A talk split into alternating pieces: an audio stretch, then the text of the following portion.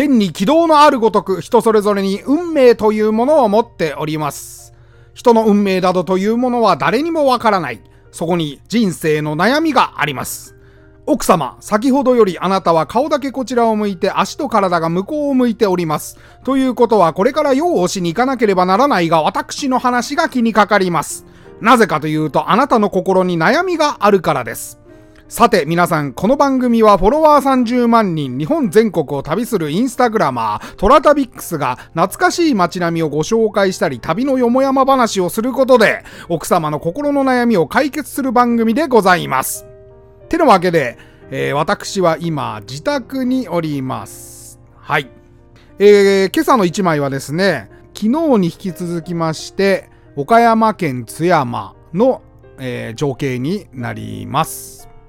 この津山にはですね、非常にいい感じの商店街があったんですが、えー、まだ早朝ということで、お店の方は開いておりませんで、お店はどんな感じでやられてるのかわかんなかったんですけれども、なかなかいいなという商店街がございました。私ですね、古い昭和の香りがするような商店街が非常に好きで、えー、いろんな各地の商店街を歩くことがよくあります。私のインスタはですね、毎朝7時と、それから最近は17時に更新しておりますので、合わせて見ていただくと非常に番組が楽しめるんじゃないかなと思います。私のインスタアカウント、TORATABIX、トラタビックスで検索していただければ、えー、見ていただけるかと思います。マイページの方からですね、お便り来まして、タカくん1975さん、えー、インスタグラムでの写真をいつも楽しみにしています。トラタビックスさんの写真を見て、まだまだ行ってみたい場所が日本にはあるなと思いました。これからも楽しみにしています。とのことです。ありがとうございます。そうなんですよ。楽しみはたくさんあります。テーマがあると、いろいろまたね、自分なりの旅の設計ができるんじゃないかなって思います。えー、例えば私で言うと、虎旅、男は辛いよのロケ地を回るとかね、それから、遊郭の旅えー、遊郭で今、宿として営業されている宿に行ってみるとか、それからまあ、チンコ旅、えー、弾痕を祀っている神社を回るですとか、なかなかね、いろいろ旅の楽しみ方も自分次第で広がっていくと。あ私はね、Google マップを使ってプロットをして、えー、ここに行った、ここに行ってないっていうのを記録していってるんですけど、前、何度も何度もその場所に行ってるんだけど、また違う視点で見てみると、あ、ここ行ってるけど、ここの視点では巡れなかったな。例えば、重要伝統的建造物群を回ってる時は、福島県の大内塾行ってたんですけど、まあ、その近くの混浴っていうカテゴリーで言うと、また足の巻温泉っていうのがあったりして、あ、なんか近くだけど全然知らなかったな、みたいなことがあって、まあ旅は無限大ですよね。うん。ぜひ皆さんもなんか、えー、旅に対してテーマを持って出かけてみてはいかがでしょうか。えー、さてね、今日はね、函館、北海道の函館の面白体験の話をしようと思います。えー、車の中で録音した内容になりますので少々お聞きづらいかもしれないのですが、ぜひちょっと聞いてみてください。では。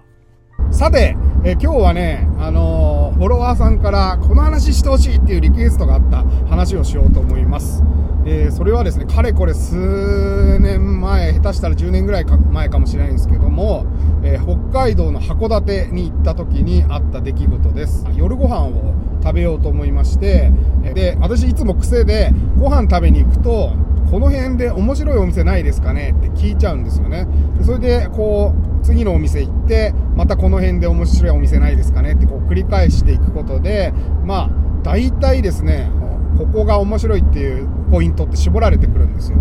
で、まあ、そういった形でいろんな場所を聞いているうちに、一つ面白いお店があるよっていうことで、行ったお店が、あるバーなんです。とあるバーなんですが、あの、函館っていうと結構早くお店は終わりますから、まあ、夜までそんなやってないんですね。で、夜になると大体空いてるお店っていうのは決まってるわけで、でそこにもう皆さん、あのー、キャバクラとかね、えー、スナックとか、仕事を終えられた方がね、集まってくるわけです、そういうバーにね。で、そこのバーに行ったら、もうあの、開けた瞬間に、なんか太った女の人が、いらっしゃいっつって、なんか、あの、急にチューされたんですね。ほっぺたに。で、なんだこの店と思って、バーですよ、普通の。で、結構面白い形のバーでねあの真ん中に柱があってでそこにまあモニターが4方面についていてカラオケができるみたいなバーでした仕事帰りのホステスさんがお客さんと思われる人と来てたりとかねあるいはなんか一人で騒いでるお姉さんとかねまあいろんな方がいらっしゃいましたよマスターがねあのどちらからですかって言うから、まあ、東京からですって言ってこういろいろ話してるうちにあ、ちょっと用意がありますんでっ、つってね、マスターが奥に消えたんですよ。で、あ、マスターどこ行ったんだろうなと思ってたら、矢沢永吉さんの音楽が流れてきたんですよ。で、乗ってくれはーはーみたいな音楽が流れてきて、フェリカンっていう、その、それカラオケなんですよね、よく聞くと。で、あ、なんかすごい盛り上がってんなと思ったら、マスターが全裸、マスターが全裸で出てきまして。でもうなんか全裸っていうかね縛られてたんですよ。あの亀甲縛りってやつかな、うん、縛られた状態であのマスターが歌いながら出てきたんですね。での柱の周りにカウンターみたいにですねテーブルが用意されてるんですね。ぐるりと囲むように。でそこにの上に上がってめっちゃあのねチンチンブラブラさせながら乗ってくれみたいなの言ってるからなんだこのなんだこのバーはと。もう私、ハートを打ち抜かれまして、これでね、どなたかの誕生日だったっぽくて、竿と玉があると思うんですけども、こう玉の裏になんか、ハッピーバースデーとかが書いてあって、それでお祝いされてました。はい。そんなバーが函館にあります。とりあえず今日はね、ここまで触りの部分として、ちょっと長くなりそうなんでお話ししときますね。はい。というわけでお時間来ましたので、今日はここまでとなります。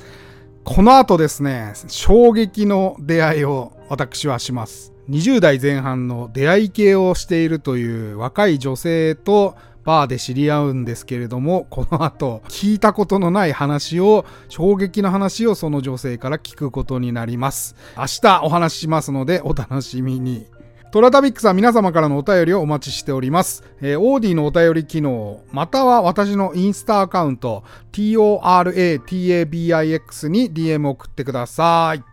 それでは、いってらっしゃい。